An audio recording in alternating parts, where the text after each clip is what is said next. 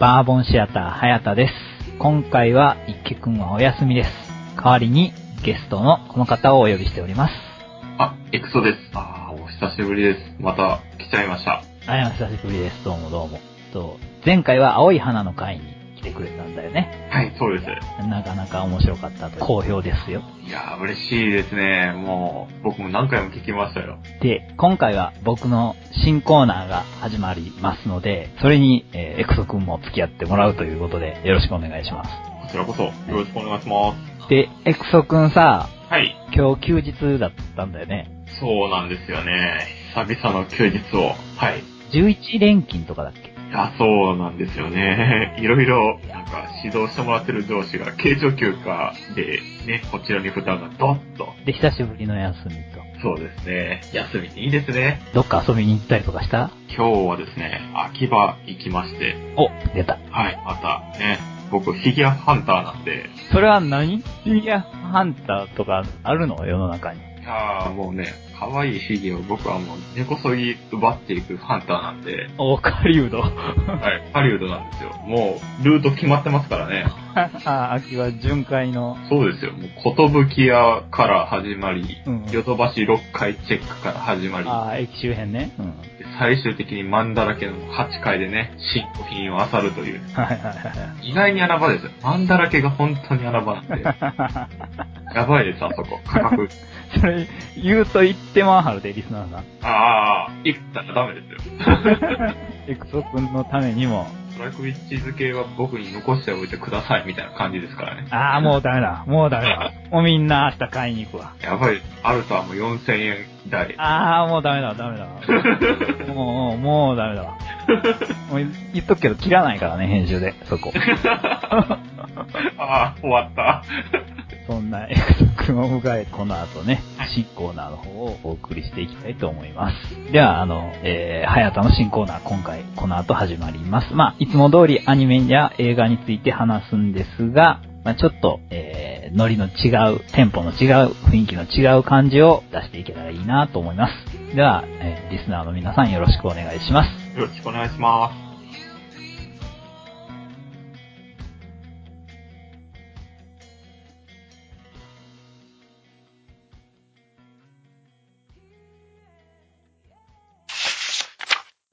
はい。では、今回から、えー、はやたの、えー新コーナーを始めたいと思います。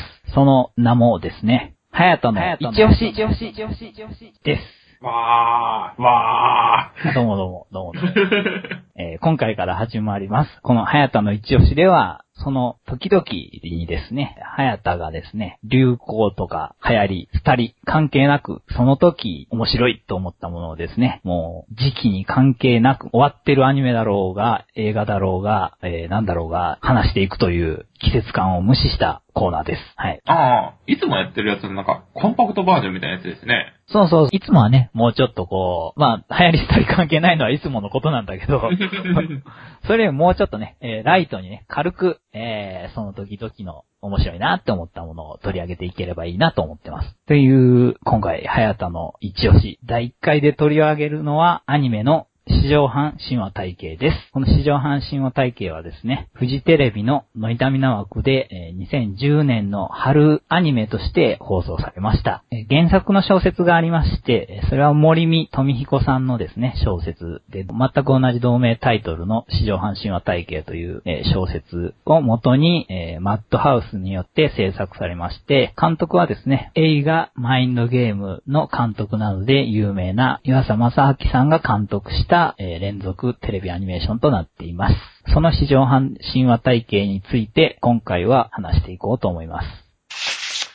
で、えー史上版神話体系を僕が選んだんですけども、今回第1回に。はい。理由は何だと思いますか？エクソ君。え、理由？無茶ぶりじゃないですか？なんででしょえ、なんすかね？え、赤さの可愛さがもう、8切れんばかりになったから？う正解じゃないかやったやった。その通りですよ。だから、明石さんの黒髪の乙女の美しさにですね、心打たれて、えー、史上半神話体系っていいなっていう、そういう不純な動機で今回取り上げます。いや、実にいいじゃないですか。はいでね、そういう不純な理由で結構見続けてた部分がある、えっと、僕このアニメ、えー、エクソくんも全話見たんだよね。いややーもう、これ一気に見ましたね。本当に。あー、録画をね。録画して、うん一気に見たって感じですうんね。うん。いや、実に面白い。ね。共感できるアニメでしたけど。おー、どの辺が共感っていうと？いやー、あの、主人公の、まあ、私ですよね。うんうん。謳歌したキャンパスライフが実に僕によく似てるなと。ほうほうほうほうほうほう、うん大学生なんだよね、主人公がね。はい。クリ卒ですよ、クリ卒。え、バラ色のキャンパスライフ？目指しているんだよね、私は。そうですね。はい。そういうキャンパスライフだったんだ、じゃあ。バラ色だったんだ。いやー、え？バラ色？いや、それはなんか冒頭部分じゃないですか。私はバラ色じゃなかったね。あの、主人公は。一緒ですよ、もう。僕だって不純な動機で編入までしますからね、大学。僕だって桃色のキャンパスライフがいやね、いや、バラ色だっちゅうね。バラ色。桃色って何を求めてるんやっちゅう。ピンクすぎますね。ピンクすぎるよ。まあ、そのキャンパスライフなんですけど、大学生活だよね、だから。大学生活で、やっぱり充実した人がいるわけですよ、その中には。ねえ、いるんですよ。あ、エクソ君、エクソ君。はい。僕はね、その、専門学校に行っちゃったから、大学生活ってあんまわかんないんだよね。いやーでも、一緒ですよ。もうね、このカテゴリーは。はいはい。一生、一緒です。一緒です。そういう感じ？そうですよ。その、学校は違えども、うん。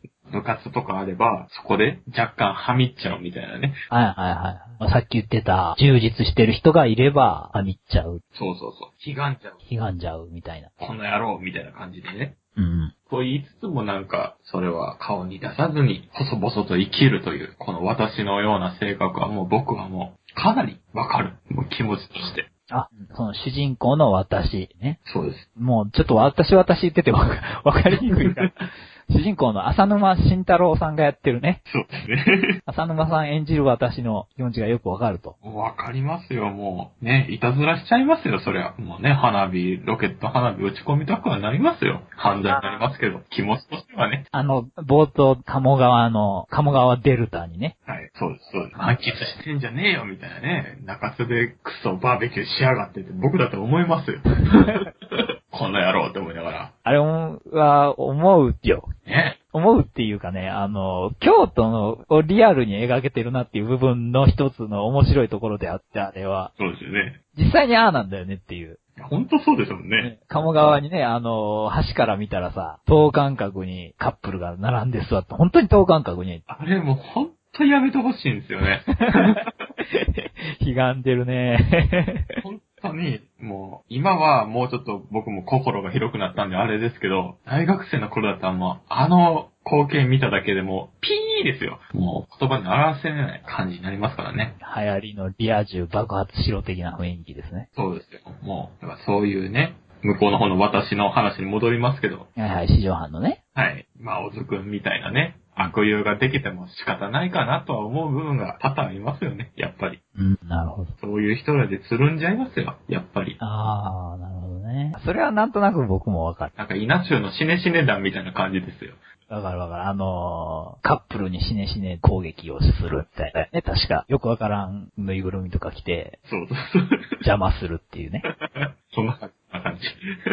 はいはいでも僕も学生の時に、確かにそういうつるみ方をしてた。ああ、やっぱりそうですか。彼女できるやつはいいよな、みたいなね。ねその、すごいモテるような子と、そういう感じでつるんでたね、むしろ。え。うーん。その、モテる子でも、なんか、いやいや、モテてないんですよ、みたいな。ねえ。あ、あれはダメですよ。出る人がね、言っちゃうとダメですよ。あー、いや、っていうかね、多分ね、その、私のバラ色のキャンパスライフをひたすら望んでいく姿みたいなことと一緒だと思うんよ、結局。そういうなって。ああの、モテてる子なんだけど、全然そんなんじゃないっすよ、本当にって言ってくるわけよ。その、つるんでて。うん。うん。あのきっとバラ色じゃないんだろうなっていうね。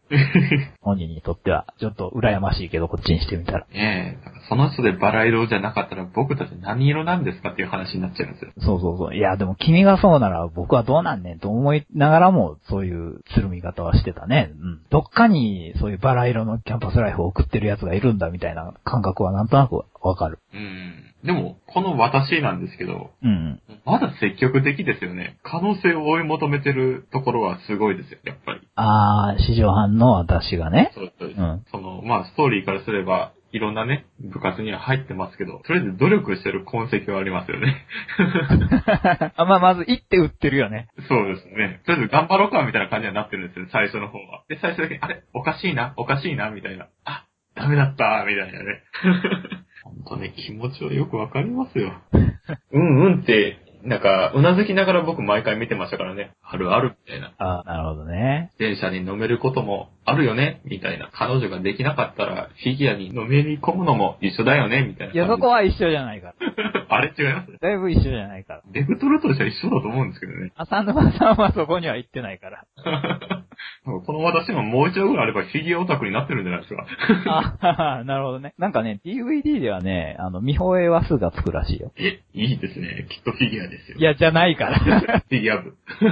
イヤブ。まあでも、あの、イヤブじゃないけど、ラブドールは出てきたからね。そうですね。まあ確かにベクトルは一緒かもしんない。うん。あ、でも私も愛してましたもんね。そうそうそうそう、愛してたよね。で、その、なんだ、その、城ヶ崎先輩が、ラブドールに愛してるみたいな、こう、めでる生活をしてるっていうのは、エクソ君の、その、フィギュアをめでる生活に近いんじゃないの？あれもね、もう本当に、城ヶ崎先輩の心のね、移り変わりがすべて心情、もう全部手に取るようにわかりますからね。それはあんまり健康的じゃないな。城ヶ崎先輩のは結局は、それは一つの恋愛のあり方だよって、浅野さんが認めるから。うん、そうですね。いや、一つの恋愛だと思いますよ。僕も今恋愛してますもん。いっぱい嫁はいますけどね。いやいやいや、その大学生活の時の話。ああ。進行形じゃないですか。もう僕会社になってますけど、今でも。今進行してたらもう、あの夢も希望もないからそこはやめようよ。大学の頃はまあ、わかると。うん、わかりますね。小ヶ崎先輩もわかると。うん。まあ、おっぱいのなんかあの、ロッククライミングですか。あれはちょっとわからないですけどね。あれはちょっと意味がわからない。あれは理解ができないね。いや、ないだろう、みたいな。あのなんか、城ヶ崎先輩は、父を愛するあまり、いろんな父グッズを持ってるっていうね。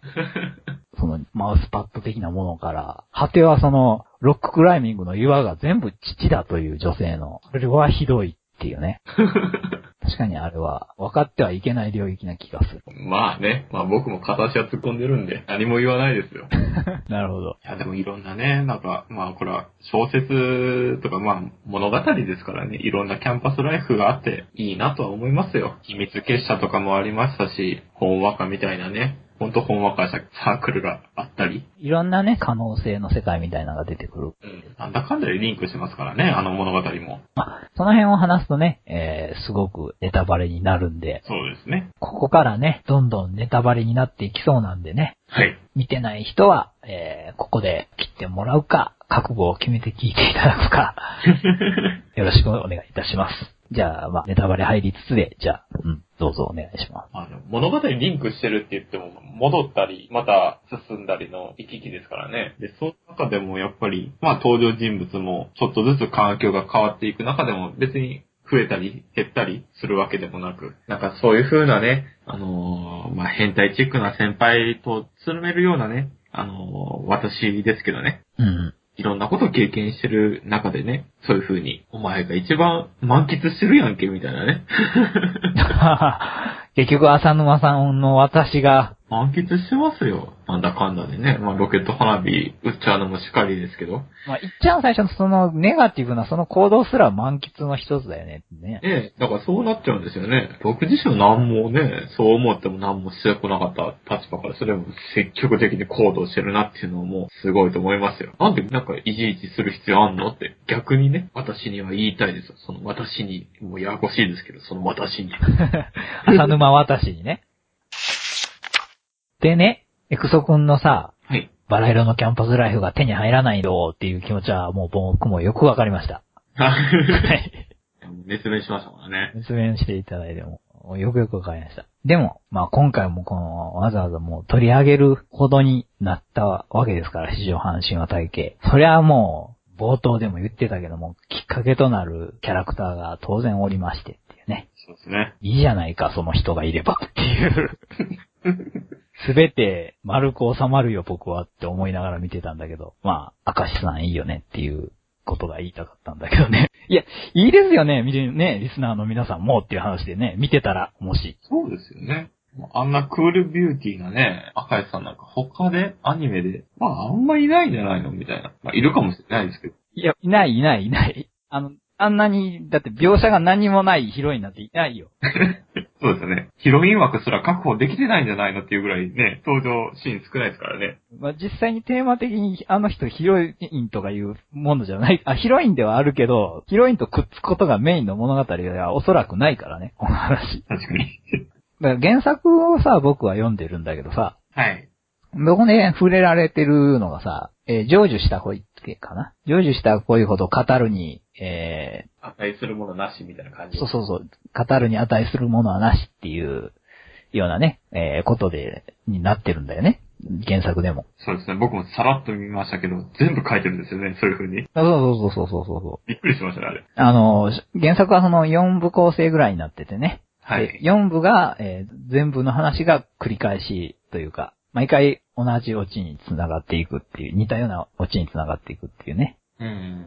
原作は原作でその同じ話を繰り返していくんだけどね。はい。その中でも、明石さんは同じ話が何回も繰り返されるのに対して出てこないっていう。アニメでも全然出てこない。その本編中でさ、アニメの方ね、登場シーンが、まあ多分そのアニメのだから11話の中で、はい。だいたいだから24分弱11話とかだったら260分ぐらいの中で、ヒロインである明石さんは30分あるかなっていう感じだよね。うん。うん。その、出てるシーンが、カットソーク数で。確かに。うん。多分もう私、ワンマンショーですからね、このアニメは。基本ね、本当に。うん。浅沼さんの、声優の浅沼さんの、もう、素晴らしいモノローグで構成されてるからね。なんかもう声優お疲れ様でしたっていうぐらいね、もうずっとしゃっぱなしのね。喋ってるからね。それに比べてもう全然出てない明石さんの、どこがいいねんとうん。いう話ですよ、本当は。でもいいねんっていう話ですからね、これはやっぱり。それでもええねんみたいなね。そのさ、私はわかるよっていう話でさ、浅沼私はさ、はい。浅沼私はその、ちょっとしか見てないにしても、もうちょっと僕らよりは見てるよねっていう話で。うん。その、劇の中でさ、ドラマの中で、明石さんの姿をもうちょっと知ってるよねっていうのがあるんやけどさ、はい。その僕らは全然本当に見てないわけでさ、視聴者が。で、なのにすごいね、いいっていうね、その、なんかこう、印象に残るヒロインっていうのは、なんでなんやろうねって。まあ一目惚れの境地じゃないですか。なんかあまりにも出なさすぎてるんですけど、はいはいはい。インパクト強いんで、この赤石さんが。あー、明石さんのね。もう全員がキュンと来てるんですよ。もう、ね、あざとさもなし。ね、一匹狼系の赤石さんって、ちょっとよくわからない仕草した時点でもう僕たちがキュンってなってるんですよ。なるほどね。エクソ君は具体的にどの辺が良かったの？いやーもう僕、先輩はアホですって言われた時に、キュンってきましたね。何 ?M なの？そういう話なの？わ、もう一回言って、みたいな感じですよ。そういうとこなの でも、いいよね。でも、アホですっていうのがいいよね。そう、イントネーションも完璧なんですよね。そうだね。イントネーションはいいよね。なんなんですかね。先輩はアホです。みたいな。関西弁でもなく、なんか、どこの言葉でもなく、赤し語みたいなね。そうそうそう。あれは坂本さんの上手いところだよね。あの、演ずるところの。そうなんですよね。うん。なんか、アホって言われてる気分じゃないみたいな。うんうん、確かにね。あバカにされてないわ、これ、みたいな。うん。なんか愛がある気がしちゃうよね、あの声を聞くと。そう。それ言われた時点でもう僕はもうね、1話に5分も映らない赤石さんにキュンときましたよ。あー、なるほどね。アホと言われたいと。言われたいですね。断るごとにアホですって言われたいですね。あーよくわかります。はい。あれ？わかりますよ。はい。アホですと言われたいよね。うん。まあ、他になんか知識も豊富なんですよね、やっぱり。あー、確かにね、その、てか、あの、みんな兄弟生なんだよね、おそらく。そうなんですよね。あの、学校の風景を見る限りみたいな。完璧兄弟ですね。兄弟だよね、あれね。お互い関西だからわかるよねって話。そうなんですよ。元が出身がね。うん。もう、時計台出た時点でもうあれ兄弟ですからね。うん京都の風景であの時計台って言ったら兄弟だな。でもその時点でね、だから、浅沼私はもういい線いってんじゃんっていうのがまずあるよねっていうのが。うん、そうですね。まあ、兄弟はまあ、これはね、関西ではよく言われることですけど、兄弟には変人が集まるって言いますからね。ああ、ああいう言う。本当に。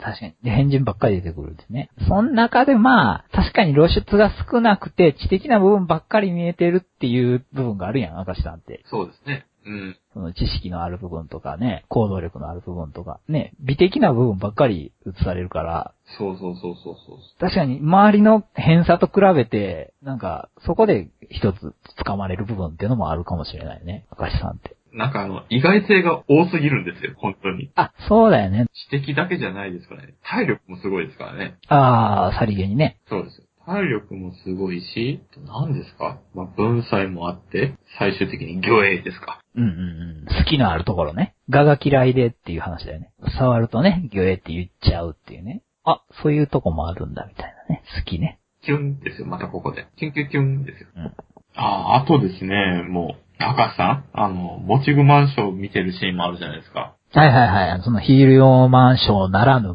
もちぐマンっていう、あの、なんかちょっとゆるキャラ的なやつをね、そうそうそう。子供ショーみたいなやつを、子供に混じって明石さんが見に来てるそう。やつね。で、浅沼私がぬいぐるみに入ってる中の人なんだよね。うんうん。で、ポツンとね、一人だけ大の高校生の赤石さんになるんですけど、そうだね。多分、あの時明石さんは受験生とかな、ね。時系列的には。うん。ポツンと見てるんですよね。うんうん。あの、ヒーローマンション、まあ、もちぐマンションですけど、それをね、見ちゃう赤石さんっていうのもね、なんて可愛いんだって思いますね、僕からすれば。なるほど。ねえ、なんか、ちょっともじもじとしながら、じーっともちぐまを、大好きなもちぐまを見ちゃうという、ああ受。験生であれども、忙しい時でもあれども、うん。やっぱり好きなもちぐまぐらいは見よっか、みたいな感じでうんうん。見ちゃう赤石さんのその行動が僕はもう可愛すぎてたまらないですね。僕はその、エクソ君の想像力が気持ち悪いよ、ちょっと。なんでですか？普通だと思いますけどね。僕はもう、このシーンでどんだけもう赤石さんなんて可愛いんだって思ってましたからね。そうは言った僕もそう思います。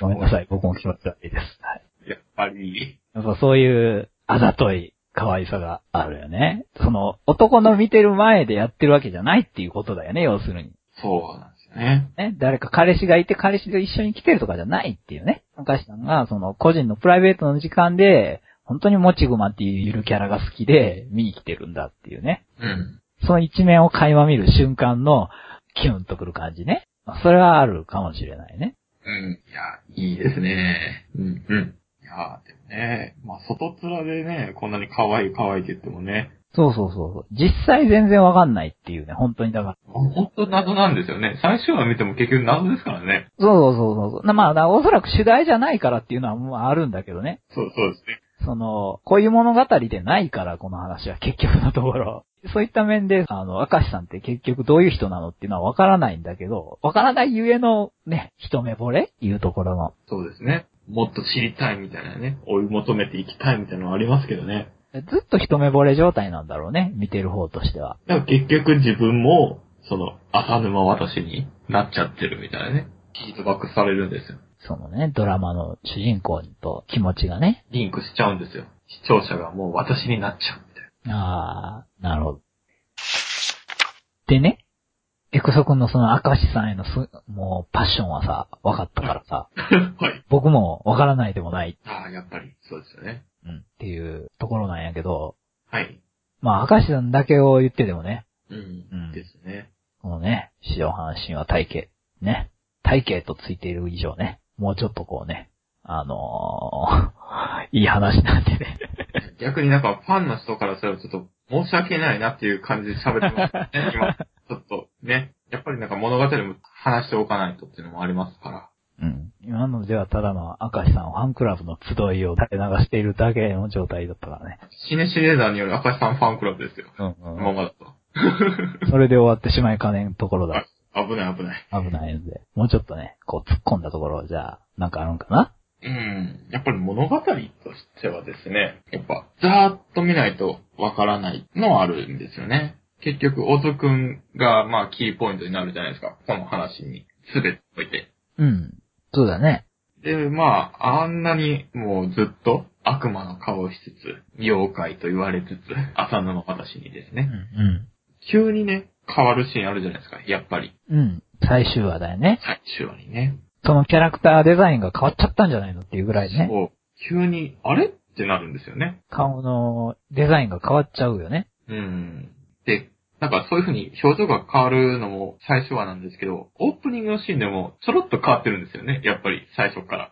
ああ、オープニングでくるくる回ってるキャラクターの中の一人としてね、別の人かなぐらいの勢いで入ってるんだよね。そうそうそうそうそう。その時に、あれ？これ小津くんなのかな？みたいな人が最終話でようやく出てくると。うんうん。で、まあ、それはまあ、最終話まで見ると、まあ、大体の人はこういうことなのかなとは思うんですけど、それを、まあ、解説まではいかないんですけど、まあ、こういうことなんだな、というのをちょっと説明しようかなと。うんうん、聞きたいね。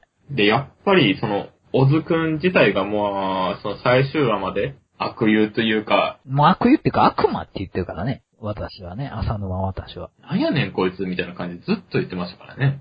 関わってくんなよ、俺、俺に、みたいな感じで、そうそう。もう、あとが、関わったばっかりにこの2年間が無駄になったのだっていうことが基本線あるよね。オズのせいで、オズのせいで、みたいな感じで、この野郎、オズ、ずっと言ってるんですよね、毎回毎回。うん。で、ぐるぐるぐるとまた話が戻っていって、またオズくんが、みたいな。うん。そうだね。結構その、合間合間のその、なんていうの？えっ、と、世界が移動するような感じがあるじゃん、この話って。はい。で、ラストに近づくにつれて、オズがキーポイントになって、はい。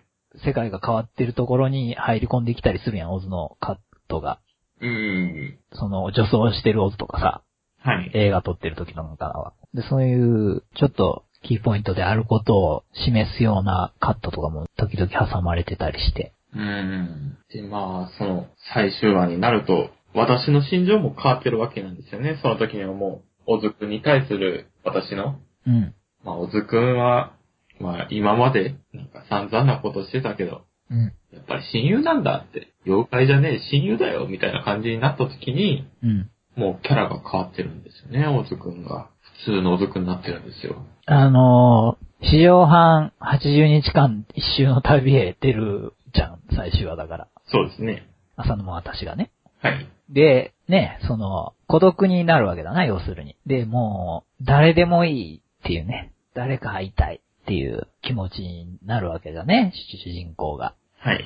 で、それで、まあ、脱出するわけだけどさ、その、史上半世界を。その時にだよね、やっぱその、いろんな人を見る目がさ、変わる瞬間っていうのがさ、オズだけのみならずね、オズに特に顕著に最後分かりやすく出るんだけど、そういうことが。うん。あの、見る目が変わってるっていうことはね。う。うんん。まあ、さっきも言ってた城ヶ崎先輩とかもさ、すごい変態として扱ってるわけなんだけどさ、主人公も。でも、なんかその、あの80日間を一緒にさ、30分ぐらい、あ、30分っていうか 2, 2話ぐらいに分けて見てるわけか？はい。視聴者としてもさ、もう孤独の境地に入ってるやん、こっちも。そうですね。もう早くこの市場班から出してくれっていう気持ちいっぱいになってて、出れた時に、え鴨川のさ、上のさ、鴨大橋かなあれ。にいる、その、みんな？が見えた時の、なんか、気持ち？はい。万感の思いがなんか、あったんだけど、僕。うん。そういうのなかった？いや、ありましたよ。なんか、最終話でまた最初の話のところまで戻ってきて、でも見る風景全然違うんですよね。映像は一緒なのに。そうそうそうそうそうう。ん。いろんな人たちの見え方が変わってるよね、あそこで。そうそうそう。全然違うんですよね。最初見ただけ、誰っていう感じだ、ですからね。結局誰も出てない形から、始まるからね。いろんなこと人物わーわーわーわー言ってて、でそれを最終話で改めて見ると、ああ、こういうことがあったんだ、みたいな感じで見れますから、ああ、小津くんもここまで追いやられるのもこういうことがあったんだっていうのが、最終話でようやくわかると。で、その時の私の心情も全く違うわけですから、じゃあ小津くんの見る目も変わってると。それが視聴者にも変わって見えると。そういう風な演出の方法ですよね。うん。まあその、万感の思いっていうのは寄せては来てるんだけどさ、画面的に本当にわかりやすくっていうところでオズの顔が変わるっていうね。うん。いろんな世界を孤独に旅した私っていうのが、知人たちとか、知り、友達とか、先輩とか、もういろんな世界だもん、もう、みそくそに言ってるわけじゃないですか。それまでの世界ではもう、みんなもう、どやつやもこやつも、黒髪の乙女との邪魔をするみたいな。うんうん。黒亀の乙女とバラ色のキャンパスライフを歩む私の邪魔をする責任者はどこかと言ってね、いつもリセットをかけるという話だったんだけども、最後の最後でね、孤独な80日間史上半一周へ旅立ったことによってね、うん。そうではないんだと。彼らにも彼らの理由があって、はい。生活をしてて、そんな人たちに囲まれてる自分って、それに不満を持ってていいのかなみたいな感じだよね。そうそうそう。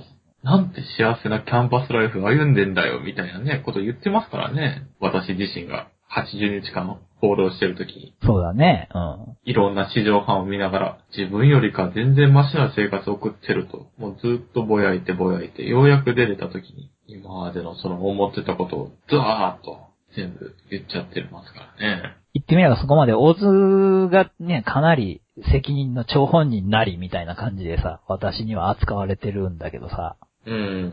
でも、そこで顔がデザインとして変わるっていうことによってね、そういうことではないんだっていうことがもう、明確にわかるよね。うん。ですね。悪くないんだよ、大津くんはっていう感じなんですよね。あ本当の最後に、結局病院にお見舞いに行った時オズくんをね、入院してる。はい。そこではもうくっついてるんだよね、だから。あの、あ、赤さん。明石さんと。そうなんですよね。この野郎と。で、くっついてて、二人で看病しに行くんだよね、ちょっと。はい。その時には逆に私の方が大津くんをちょっかい出す側になっちゃってて。そうそうそうそう。ドヤ顔するっていうね。ねえ。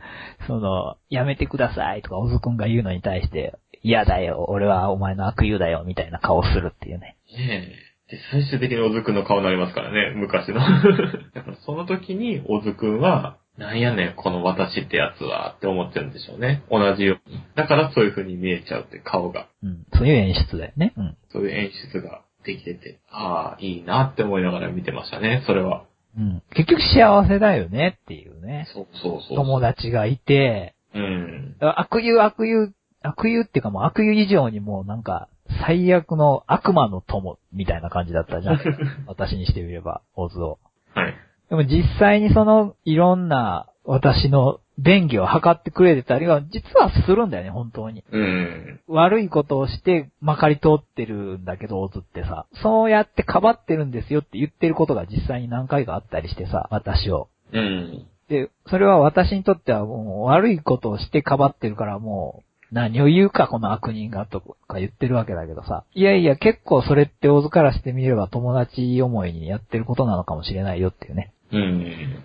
そうですよこね。とが後から見えてくるっていうね。ああ、だから毎回その話の最後あたりに大きいカスラがあるのも嫌がらせと、うん。ね、最初は見えるじゃないですか。寂しさを増幅させる大きいカスラをプレゼントわけですけど。嫌味なやつだと。そう。でもあれは本当に小津くんの気持ちなんだみたいなね。なんかいろいろ心配して送ってるのかなって見えるわけなんですよね。もう最初は見ると。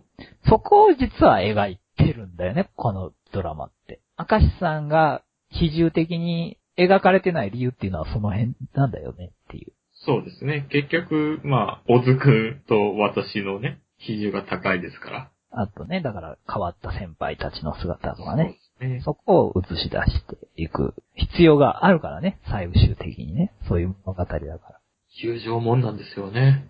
恋愛を排除してますからね、この物語は。一つの見方としてね、そういうところはあるよね。はい。ですね。まあ、見てて、まあ、すがすがしいっていうのも、これもね、結局見てよかったなっていうアニメの一つにはなるんですよね。なんか後腐れないし。本当にね、最後の最終話の本当に万感の思いが来るところはもう本当にいいからね。なんかこのキャラクターが生き生きしてるなっていう話をよくするけどさ、はい。そういうところに感じたね、僕は。うーん。ああ、こういうキャラたちが京都の街を生きてたんだな、みたいなね。そこに帰ってこれて私は良かったっていう感じ？あすごくね、なんか万感の思いが来ていいなーって思って見終われたね、あれは。まあ、エンディングもオープニングも最初話だけ逆になってね。なんか、あれはどういう意図あるのかなってずっと考えてはいるんですけど。うん。あれは何なんですかね？あれ、何なんだろうね。もしかしたら、逆から見ることもできるよってことなのかもしんないね。あー、なオープニング後さ、最終話のオープニングから話を逆行してみるとさ、はい。オズにとっては、私が悪友の物語が始まるみたいな。あ、あ、あ、なるほどね。いろんな見方あるんですよね。なんか、小津くんが普通の顔に戻ったっていうのは、なんか、ある程度理解はできるんですけど、オープニングとエンディングを逆にしたっていう演出の、うん。あれだけはなんでなんだっていう、なんか明確な回答がわからないみたいなね。いや、そういう見方もありますよね。うん。多分、だから、あっから逆にっていうか、悪行視点に話が始まるとしたら、うん。オズにとってはもう、リア充で、うん。あの、恋人も明石さんっていうリア充もできてる私。がちょっかい出してくる嫌なやつみたいな話になる可能性だってあるよね。そうですね。もっと嫌ですね。意味付けはいろいろあると思うけど、そういう見方もあるかも。いや、確かにそういう見方も、うん、あると思いますよ。ね。まあ、明石さん、明石さんって言ってたけど、結構ね、その、お話の構成なんかもよくできててね。まあ、原作があるとはいえね、かなりね、あの、原作と僕は両方見てるんですけど、読んでみてっていう形で。はい。うん。だけど、あの、アニメ版はアニメ版で、やっぱアレンジを加えてあって、原作にはない魅力っていうのがね、あの、できてるんで、どっちも見てね、これはやっぱり楽しい作品だと思うんでね。あの、ネタバレ全開できましたけど、ここまで聞いてる方は、ぜひ、見たことない方は見てほしいですね。はい。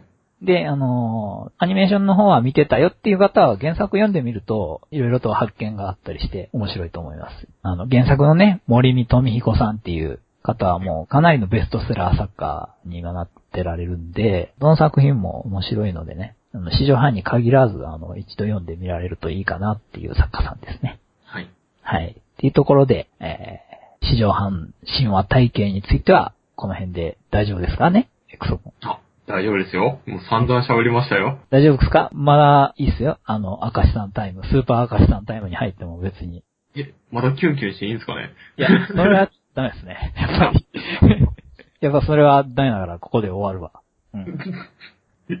えー、まあ、史上半、神話体験については、ここまでで 終わります。エクソ君のキュンキュンが聞きたい人は、エクソ君のホーム、あ、エクソ君のツイッターをね、まあ、マイちゃんも言ってるけど、赤石さんもキュンキュンしてるんで、ツイッターの方をね、えー、フォローしてあげてください。そうですね。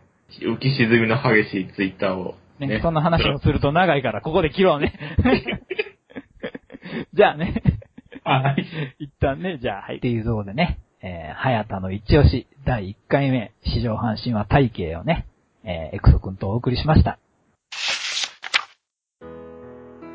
はい。というわけで、今回もお送りしてきました、バーボンシアター。えー、今回はここまでです。えー、エクソ君、アニメをいっぱい見てるエクソ君。はい。今期いろいろあったけど、夏アニメ終わって次秋アニメ来るよね、そろそろ。早いですね、本当に。早いね。本当に。もう終わりかと。このポッドキャスト収録してる段階でそろそろ変わり目かなっていう時期なんだけど。で、秋アニメ、なんか良さそうなのある？ああ、ざっと見た感じ、クラゲ姫っすかね。まあ、それはなんとなく僕も思ってた。やっぱね、あの、ノイタミナ枠ってのもあるし、そう。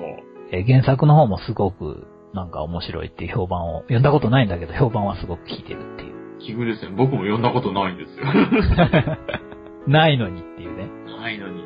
まあないけどまあね、まあ面白そうかなとは。なんか直感的にね、ちょっとうん。うん。ありそうっていう。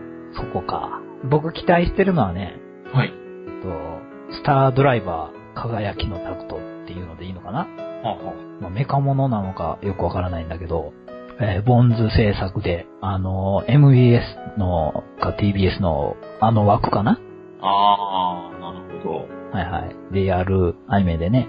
まあ、ボンズが制作っていうのもあるんだけども、僕このメインライターの脚本の人が、えのきどようちさんって言って、あの、すごく好きなんだよね。この、すごいメタファーとか隠喻とかを用いた、はい。あの、脚本が特徴で、フリクリなんか、わけわかんないやんっていう、あの脚本を書いた人なんだけど、うん。あの、人によってはね、わけわかんないよっていうような。あと、忘却の旋律とかね。うんちょっと前のアニメで結構こう、込み入った、詰め込んだ内容の脚本を書く人なんで、ちょっと楽しみにしてますね。どう映像になってくるのかっていうことで。これ料理さえうまくいけばすごく面白くなる脚本家の人なんで、楽しみにしてますけど。これもロボアニメなんですかねどうなんのかね。ロボなんだけど、隠喩的には、なんか男性の何か的なする可能性もあるかもわかんないけど、全然前知識全くなしで、なんとなく期待してますけど。あとなんかある？あとは何ですかね。うーん。あ、もう一個言っていい？じゃはい、どうぞどうぞ。あ、と、ガイナックスのね、パンティーストッキングっていうのがあるんだけど、うん。それもちょっとね、えー、楽しみだなっていうとこですね。ななんかタイトルがすごいですね。パパンティーストッキング？あー、そう、主人公の女の子二人組の名前でね、兄弟みたいだよ。ああ。え、パンティっていう名前なんですか？パンティっていう名前でストッキングっていう名前みたいだえよ。でなんかね、その、パンティっていうのがお姉ちゃんで、あの、あれが大好きっていうことらしいですよ。あれ、あれ。えー、男女の営みが大好きらしいですよ。は公式設定でね。あ、マジっすか？これは録画じゃないですか？そういう、なんかエッジの効いた、あの、お話みたいですよ。これは公式の電波で、ね、公の電波に流せるものなんですか？どうでしょうね。あの、監督がね、グレン・ラガンやられた今石さんで、これまたエッジな人なんで、そのキャラクターデザインもカートゥーンアニメみたいで、外国のね、アニメのデザインみたいで、ええなかなかにキレッキレなあー雰囲気が漂っていて、楽しそうですよ、これも。いや、これもチェックですね。まあ、あとは、イカ娘ですかね。あー、侵略イカ娘？はい。はいはい。まあ、本当に山なし、オチもなしみたいなね。いやそういう話なの？僕原作はあんまり知らないんだけど、原作がそんな雰囲気なの？結構。そんな雰囲気ですよ。淡々と物語進んで。えー、まあ淡々としてるけどなんか可愛くて面白いみたいな。なんかそうそうですね。はいはいはい。いいじゃん。まあぼーっと見るにはいいかなと。うんうん。良さそうね。良さそうです。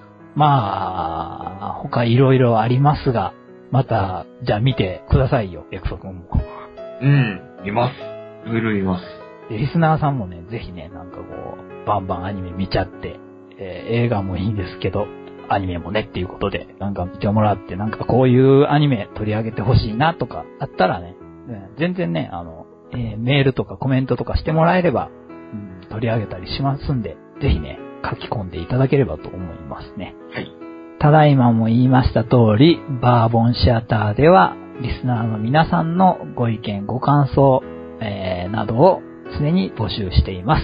このアニメの感想を聞きたいなとか、えーあの映画の感想を知りたいよとかね、いろいろありましたらね、えーぜひ送ってください。えーその際はですね、えーブログのコメント欄、もしくは、えー、ツイッターをフォローしていただいて、えーえーダイレクトメッセージなんかで送ってください。他にはですね、えーもちろんメールでも受け付けております。えーブログではですね、ページ右側、えーパーソナリティの段にですね、えーメールフォームがございます。そちらを押していただければメールフォームが開きますのでお送りください。もしくは、えー直にアドレスを指定していただいて送っていただくことも可能です。その際は、えー次のアドレスまでよろしくお願いします。b-o-u-r b-o-n-t-h-e-a-t-e-r at gmail.com えー、バーボンシアター at gmail.com まで、えーお送りください。よろしくお願いします。というわけで、ここまでエクソ君とお送りしてきました、バーボンシアター。今回はここまでです。えーエクソ君どうもありがとうございました。あ、こちらこそ、ありがとうございました。えーでは、えー今回はバーボンシアターここまでです。お聞きいただきありがとうございました。はやたでした。エクソでした。ありがとうございました。はい、ありがとうございました。